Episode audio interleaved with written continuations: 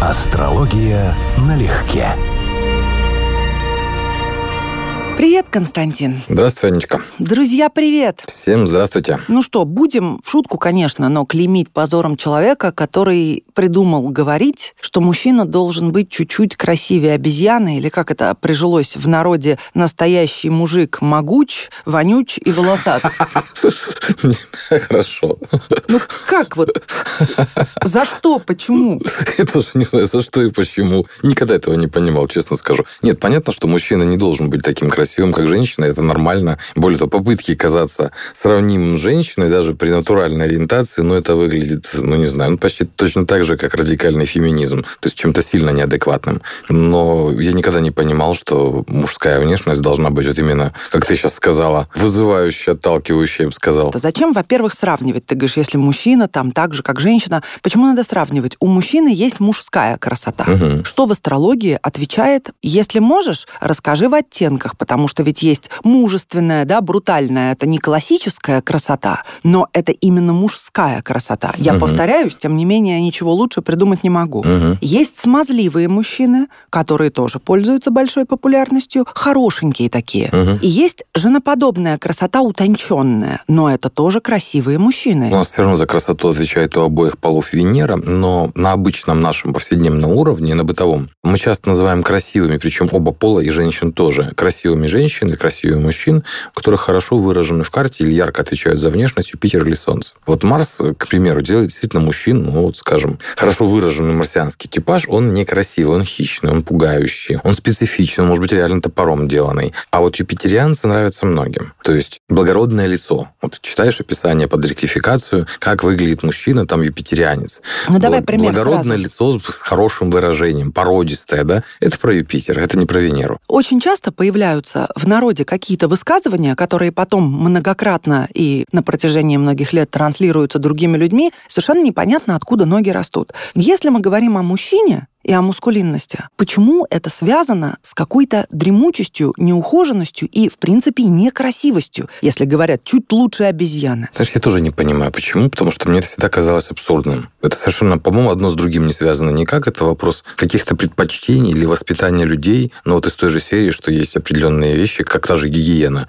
Люди, кто-то привык к определенным вещам, а кого-то не уговоришь, да? Вот, наверное, это с этим связано. Мне непонятно эти обобщения никогда были. Сколько не спрашивал, кто у меня там были знакомые, подруги. Как-то вот никто это мнение не разделял вслух, так, чтобы сильно. Ну, то, что женщины иначе смотрят на красоту мужчин, чем мужчины не зацикливаются, это точно. Брак на красивых ногах – это чисто мужская ошибка. Или там на размере груди, это вот у женщин отсутствуют начисто такие закидоны. Но как бы все чувствительны по-своему. Кто-то к запахам, кто-то к гигиене, кто-то вот конкретным, каким-то мелким фетишам. Глаза, руки там и так далее. Иначе, чем мужчины реагируют на эти вещи. Но ты понимаешь, что, по сути, говоря, что мужская фишка – это жениться на ногах или на груди, ты выставляешь мужчин дебилами. Ну как Ну, здравомыслящий по сути- по сути, мужчин здраво- может жениться на По груди? сути, мужчина, который так делает, он и есть дебил. Что ж выставлять? Это констатация факта. Но ты встречал? Я не считаю, Я что это встречал. распространенно. В ранних браках это более-менее массовое явление. Но это не отдельно грудь. Это влечение Да, плюс ну, я гормоны, я, да? упрощаю, да? чтение, да, что я говорю, чтобы было понятно, что, грубо говоря, на каких-то внешних признаках. Но это у мужчин массовое явление. Она красивая, она мне улыбается. В принципе, этого уже много на определенном этапе, в определенном возрасте. Не, ну, не всем везет действительно на красивых. Но я сейчас, если мы говорим о мужской красоте, то вот хороший, пожалуй, пример, я его постоянно привожу в качестве иллюстрации. И, кстати сказать, это пример именно человека с э, Венерой в первом доме, с ярко выраженной именно венерианской составляющей красоты. Это, как ни странно, Челентано. У него известная карта рождения, Солнце, Венера в первом доме. То есть он классический яркий харизматик, причем обаятельный венерианский тип. И вот смотришь на его внешность, извините, но это шимпанзе.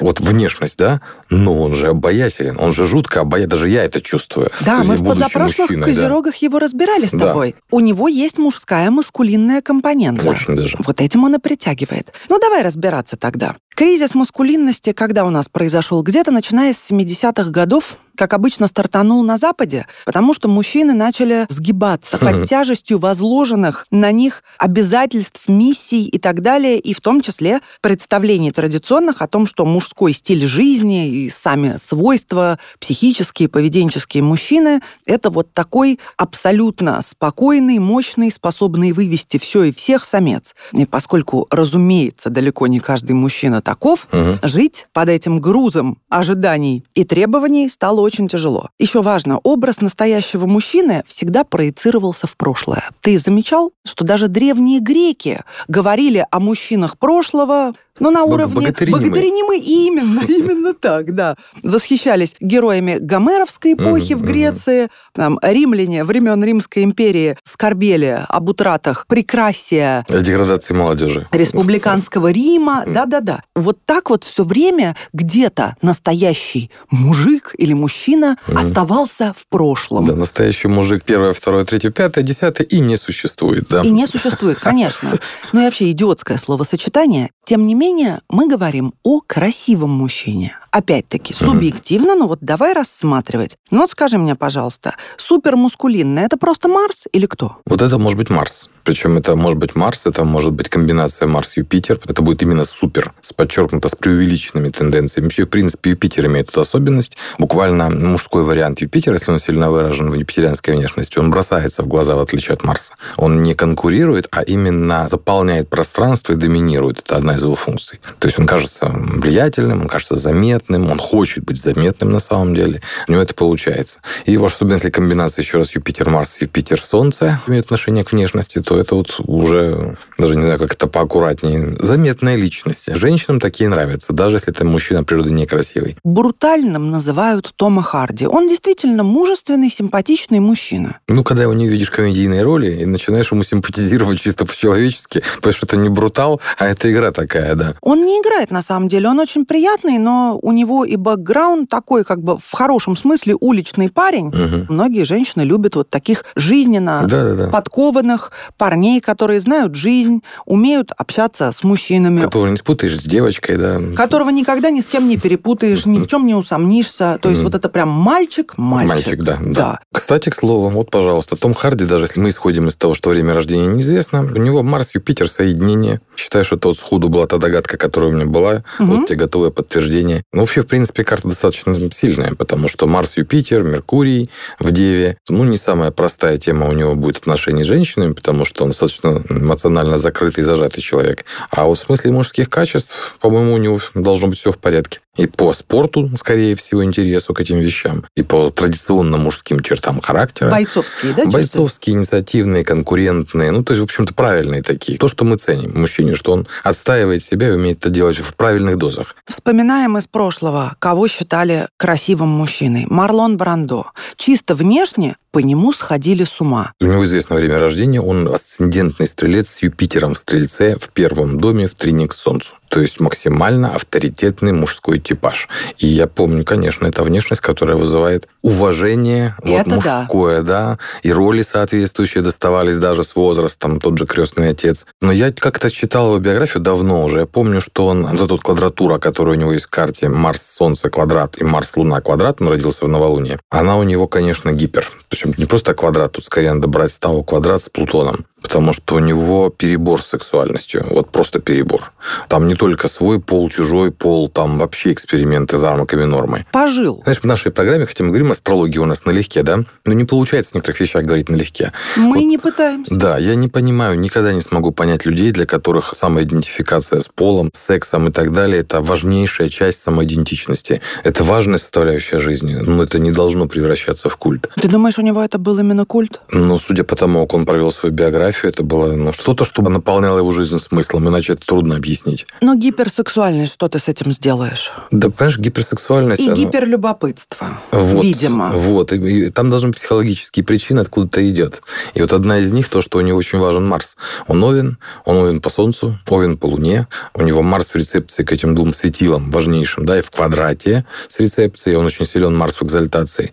Поэтому, да, можно говорить о гиперсексуальности, но и очень высоком уровне конкуренции вообще, в принципе о высоком уровне соперничества, высоком уровне темперамента. И вообще, хотя внешность его юпитерианская, благородная, трин Солнце Юпитер, но на уровне сущности, да, я бы сказал, что это человек, который призван проникать сквозь вещи людей, да, то есть это такой на любителя общения с такими людьми, честно говоря. Он тяжелый был, об да, этом он, говорили он обязан все. был быть конфликтный. Венера лилит соединение. Для женщин достаточно типично существует внутреннее противоречие между образом мужчины, с которым они хотят жить, и от которого дрожат коленки. И эти вещи у них очень часто не совпадают. Это даже независимо от гороскопа. Мужчина пытается найти одно изначально, и в итоге на этом обжигается. У женщин изначально есть идея, что как бы внешняя красота – это не принципиально. Вот надежность, верность, вот насколько он меня любит – это ключевые вещи, которые определяют ее интерес к мужчине и в какой степени это серьезно. Но никуда не девается вот та составляющая, которая химическая, физиологическая и так далее. И в итоге сплошь рядом возникают между этим конфликты. Вот есть, но не все есть. То есть того, что нужно. Ну, понятно, что если человек приятен и не вызывает внешнего отторжения, то при наличии у него серьезных позитивных качеств для семейной жизни Ну, женщина да. будет, конечно, его рассматривать как замечательный вариант. Мгм. Но объясни мне тогда, почему в разных возрастах женщины все равно с ума сходят от красавчиков? Вот кто бы сейчас в аудитории не начинал кричать, что да я, да никогда, да меня не цепляет. Я говорю не про вас лично, дорогие дамы, а в целом, что происходит в мировой истории,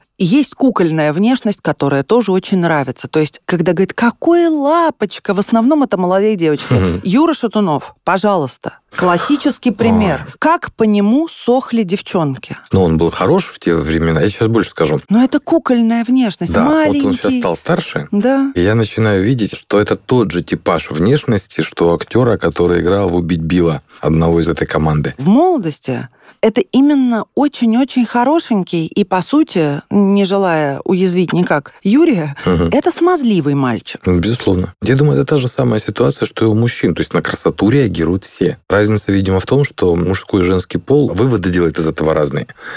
Вот, то есть реагировать-то мы все реагируем, это почти на уровне биологии, но вот отношение к тому, что с этим делать дальше, меняется. То есть для женщин это все-таки на уровне кукла, приятель, мечта, фантазия, ну, любовник варианты, да, но это не слишком серьезное отношение в большинстве случаев, кроме еще раз, опять же, фанатки, которые все равно фанатки. То есть это не та же история, что реальные отношения. Это вымышленный образ, по сути, в голове, который ты любишь. Мы как-то с тобой говорили на эту тему, что Ну, а если бы я себе выбирал внешность, да, идеальную, да, вот мне купить и носить такое, да, машинист, фильм «Темный рыцарь», Кристиан Бейл. да.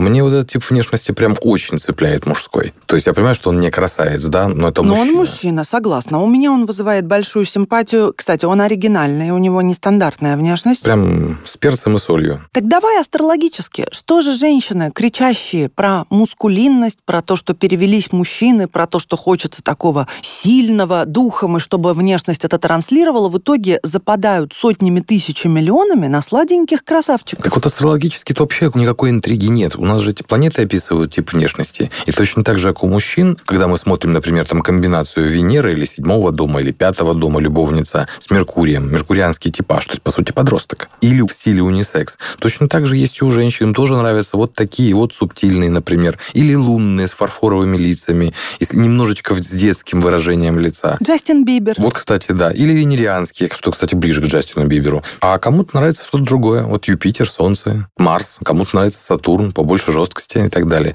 То есть мы все имеем в себе встроенный этот механизм определения тех, кто нам подходит. Это по факту нашего рождения. А если есть рождение асцендент, значит, есть седьмой дом партнерства, и он уже содержит какие-то признаки. И такая же история с Венерой и с ее аспектами. Кому-то нравится такой слабый, буквально зависимый типаж. Вот опять же, это может быть связано с Луной, это может быть связано с Нептуном. То есть это может быть связано с планетами, которые описывают образ характерный для этого человека, и он в него вписывается своими качествами. Первым домом, Солнцем, аспектами важными и так далее. И вот с этого момента он так воспринимается. Хорошая особенность, что с возрастом все не то, что меньше ценишь внешность, ты по-прежнему ценишь ее высоко, но тебя может увлечь мимика, может уметь жестикуляция, то есть ты видишь в человеке дух, личность, и в это можно влюбиться. Я всегда это видела. Да. Для меня это неотделимая вещь. Не знаю, может, это типично мужское, но ты не сразу это начинаешь понимать те вещи. Не, ну не в 16, конечно. Да, когда у но- тебя есть вариант, какая-нибудь очень красивая, очень красивая, прям вот признанная красавица, писанная фитнес-модель, бикини-модель, но открывает рот, и ты понимаешь, что у тебя вынос мозга происходит, да, сразу. То, что ты просто не можешь в нее влюбиться, физически не можешь уже. Лучше бы молчала в таком стиле, да.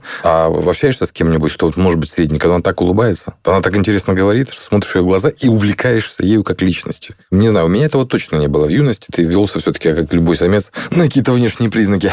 Ну, Лео Ди Каприо уже неприлично даже вспоминать, мне кажется. Уже и так типовых ну, вот, вспомнили. Вот, вот тоже, да. Он когда был мальчиком, я понял, что он привлекателен. Сейчас просто он обычный мужик, слегка Обычный. перекормленный. Я об этом и говорю. Вот со мной многие не соглашаются. Кто-то говорит, что он замечательно сейчас выглядит. Да нифига. Он просто респектабельный дядька. Да. Все, не Абсолютно. более того. Довольно скучноватый, я бы да, сказала, по энергетике. Ну, наверное, все уже выгулил. Потому что, когда я пересматриваю его интервью, где он сидит с 30-летней симпатичной журналисткой, и ему там 20 прям с копеечками, ну, ничего не скажешь. От него лучи секса идут такие, что она не может ни секунды сидеть на месте. Ага. Ребят, если не забуду, оставлю вам ссылочку на YouTube, чтобы вы посмотрели. Он да, был безумно такое. сексуальным в ранней молодости, и все это куда-то ушло. Вот, кстати, очень часто венерианские приколы, потому что Венера дает успех и внешность именно в раннем возрасте. И она с возрастом просто исчезает как эффект. Юпитер нет. Юпитер может раскрыться в середине жизни, за 40 и так далее. Это его нормальное явление. Значит, а это вот Венера, Венера да, это именно, да, это характерная примета юности. К разговору о Брэди Питте, знаю, что ты его не сильно любишь. Нет, в... я очень хорошо отношусь. Тарантино фильм, где они вдвоем. Огромный контраст, тут визуально видно, при том, что Питт старше. Огромный контраст в смысле мужской энергии. Значит, мужчины, которые набирают с возрастом, кстати, вот скажи, это и на женщин распространяется? Есть же люди обоих полов, которые прекрасны именно в ранней молодости, а потом они теряют очень сильно, и совершенно наоборот, те, которые расцветают угу. уже после 30 или даже 30 с чем-то. Да, это имеет прямое отношение к планетам, которыми отвечают за внешность или связаны с первым домом, ну, что практически для астрологии одно и то же. Луна и Венера описывают вот привлекательность, миловидность и так далее обоих полов в раннем периоде жизни.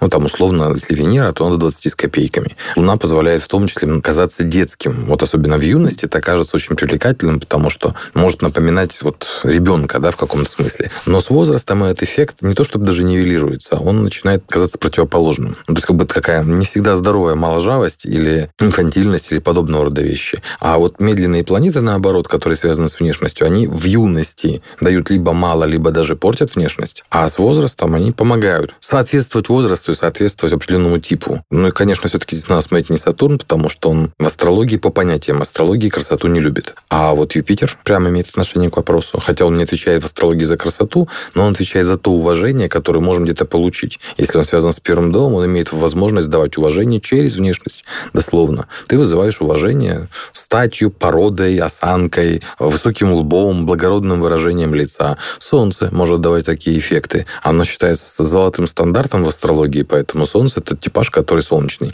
Он считается нравится всем. Средний рост, средняя комплекция. Все как бы среднее, но одновременно с этим оптимальное. При этом заметь, кто бы что ни говорил, как женщины гордятся своими красивыми мужьями или парнями, когда именно яркий, красивый, выше среднего, лучше среднего мужчина выбирает ее, сколько гордости. И это не просто о том, что рядом с тобой какая-то кукла, которая повышает твою самооценку. Не в этом дело. Ты восхищаешься тем, что с тобой вот так такой мужчина. А вы, да, смотрите, облизываетесь, потому что смотрят и облизываются. Ну, есть же это. А потом начинают рассказывать, что внешность не имеет значения. Ну, я, я скажу, что я чаще сталкивался с другой женской позицией, во всяком случае, вслух, что красивый муж – это не только твой муж. Да, красивый муж – чужой муж. Да, есть высказывание такое. Значит, во-вторых, что не столько какой красивый, да, что предмет для зависти, сколько, а что он для тебя делает. То есть вот эта тема подарков, влияния, оно на многих влияет сильнее даже, чем внешность. То есть представить себе, что мужчина гордится, хвастается красивой женой, это на раз-два. А вот то, что он гордится, что его жена успешная, что она там юрист высшей категории там, и так далее, ну, наверное, да. Нет, Я нет, таких муж... примеров не нет, видел. послушай, ну как не видел? Я тебе могу сказать, мужчины очень гордятся какими-то достижениями своих жен. Но я это слышала от всех своих приятелей женатых. Они гордятся тем, что нет, жена чего-то достигла. Человек, достиг, Конечно, это немного что другое. Она развивается в какую-то сторону, что она в карьере карьере, в том числе успешно, да, то есть неважно, кто она, ведет ли она хор какой-то, или она работает бухгалтером и получает какие-то хорошие бонусы, совершенно не имеет значения. Просто то, в чем сильна его женщина, он говорит об этом с гордостью. Для хороших отношений это как если ты гордился близким другом. То есть смысл в этом. Я, может, сейчас, конечно, изо всех мужчин зря это скажу. Я понимаю, что, допустим, если со мной общается мой знакомый, друг, и вот его жена, вот она успешна, вот она независима, вот у нее там успехи и так далее, я за него рад. И все. Я даже не запомню. А вот если он приходит там в гости с какой-то девушкой, от которой мне трудно оторвать глаза, я прикладываю усилия, я это запомню. Это понятно. Константин, так вот, давай попробуем быть, ну, хоть сколько-нибудь объективными. Когда женщина приходит в гости с мужчиной, от которого всем остальным женщинам тоже трудно оторвать глаза, напрашивается вывод сам собой. Было бы интересно провести эксперимент. Типа того, что такая тусовка, да, вот кто-то приходит с красивым, ухоженным мужчиной, с прекрасным стилем, вкусом, бородой, статью, да, вызывающим просто вот, ну, восторг рассмотреть бы, ну, редкое явление, ну, кинематографическое внешность. И что-нибудь такое серое, но известный, успешный, состоявшийся, прославленный, но серенький. Видишь, ты тут противопоставляешь популярность природным Влияние, данным. влияние, сути. Это не совсем равноценно, потому что, думаю, тогда девчонки начнут внутри себя метаться. Вот, это то, что я тебе рассказывал. Для мужчин здесь нет предмета метаться. Вот вообще нет предмета. А у женщин однозначно будет этот внутренний конфликт. Понятно, что для мужчин нет предмета метаться. Если пришли Ангела Меркель и Наоми Кэмпбелл, понятно, что пойдут к Наоми Кэмпбелл. Ну, я очень утрирую. Скорее всего, Меркель вообще не заметит. Попросит сходить за пивом, да. Вот. А женщина, если видит, условно говоря, человека с фактурой Джейсона Мамоа Мгм. и с таким же обаянием Да, и да, веселого, да, то есть да. с которым не страшно, Да, конечно. и видит, например, ну кого? Мартина Скорсезе, я не знаю, кого привести в пример. Павла Лунгина. Да, интересный Не, ну- человек, тоже хочется пообщаться, А но это сказал, же это- неравноценные величины. Да, они, конечно, неравноценные величины, но они неравноценны в том числе в плане выбора. Допустим, того же там Павла Лунгина или Скорсезе. Не для всех они идеалы, предмет фантазии. Но власть, влияние очень мощный афродизиак. Мощнее Нет, они еще, внешность. помимо этого, интересные, умные люди. Не просто сухо умные, они с классным юмором, с ними интересно. То есть умная женщина в этот момент разрывается, потому что интересно поговорить с интересным человеком, но в то же время Ну, тут же... в этой ауре Но- интересно тоже, да. Но посмотреть в глаза, поулыбаться, поржать Ну, с хоть, Джейсоном хоть за- Мамоа... хоть за, это, за бицепс потрогать, что ли, да. Не, ну это уже дешевка. Слушай, я знаю, но за бицепс потрогать это совсем какая-то голодная девочка из какого-то дремучего леса, которая правил базовых поведения не понимает. Вот, кстати, женщины, которые не могут сдержаться, у которых слюна начинает течь и челюсть отвисает, ну, у них шансов априори вообще никаких нет заинтересовать мужчину. Ну, или какого-то, который пользуется, Да, вот как фанатками да, да, разово. да, да. Ну, это недостойная история, вся сама по себе. Просто девчонок этих жалко. Ну, это тоже жизнь, вот если к этому не слишком серьезно относиться. Как раз у них же и не выйдет не слишком серьезно относиться. А, Об этом и речь. Поэтому нельзя просто к Мамоа допускать неподготовленных Аудиторию. аудиторию не А то, что ты сказал провести эксперимент без влиятельных даже мужчин, супервлиятельных, этот эксперимент я наблюдала без преувеличения сотни раз. Когда очень заряженный мужчина, не какой-то красавец-павлин, то есть именно мужчина, который ведет себя абсолютно естественно. У него есть природный магнетизм, природная аура и данные. Вот когда он появляется на пороге, 80% женщин, а может быть, я и даже преуменьшаю, выпрямляют спинки и Мгм. делают загадочные глаза. И это и есть для меня и всегда был Да. ответ на вопрос, насколько для женщин важна мужская внешность. Возможно, они могут без нее обойтись, но если она есть на горизонте, природа делает свое. Я тебя поддерживаю, но я просто считаю, что важна иначе. И совершенно явно, что у женщин будет всегда вот этот внутренний конфликт между темой внешности и темой интереса к мужчине, как центру, да, как солнцу, собственно говоря, вокруг которого она, как луна, будет обращаться. А я с этим не спорю. Я просто говорю, что одинаково западают на фактуру, на внешность, плюс на энергетику, Мгм. которую она излучает, и мужчины, и женщины. Вот тебе пример. Джереми Микс. Друзья, загуглите, чтобы посмотреть, как он выглядит. Это самый известный преступник современности, самый красивый преступник, так его и назвали. Сын убийцы и наркоманки, отсидевший сам и Мгм. освободившийся благодаря чему? Своей внешности. Водолей, кстати, 7 февраля день рождения. Его щелкнул, клоусап сделал фотограф во время очередного ареста задержания. Мгм. Кто-то слил эту фотку в сеть. И сеть просто взорвалась. Сразу же и Армани, и куча брендов начали делать ему предложения, что ты такой красавец, ты такой брутальный в татуировках, причем uh-huh, такой uh-huh. тяжелый бэкграунд. Uh-huh, это тоже ведь многих заводит. История, да. да. Зная, кто это, дочь владельца бренда Topshop Хлоя Грин тут же его загробастала, к себе притянула, совершенно не постеснявшись, зная, что он женат, что у него уже дети – она выбирает себе вот такого. Игрушка такая на какой-то период времени. Возможно. Просто вдумайся. Это чистая внешность. Там да. больше нет ничего. Ну, оригинально? Оригинально, но логично. Так вот в чем логика? Если для женщин, еще раз, внешность не столь важна, откуда эти миллионы подписчиц, фанаток и вся эта шумиха вокруг красивого преступника? Я об этом говорил, что красоту мы воспринимаем примерно одинаково. У нас тот же смысл, красота, целесообразность. Оба пола реагируют на красивых людей. Выводы делают разные. Далеко не все решатся связать свою жизнь с такой биографией, с таким сидельцем и с таким бэкграундом. Но нравится он, конечно, может. Что ж ему мешает? Нравится. Так вот, как в астрологии выглядит готовность женщины закрутить роман, невзирая вообще ни на какой бэкграунд, просто потому, что это красивый сексуальный мужчина? Я сейчас, наверное, на другой вопрос отвечу. У нас группа риска женщины, у кого Нептун в седьмом или дисцендент в рыбах, потому что это отношения построены из жалости, из соображений.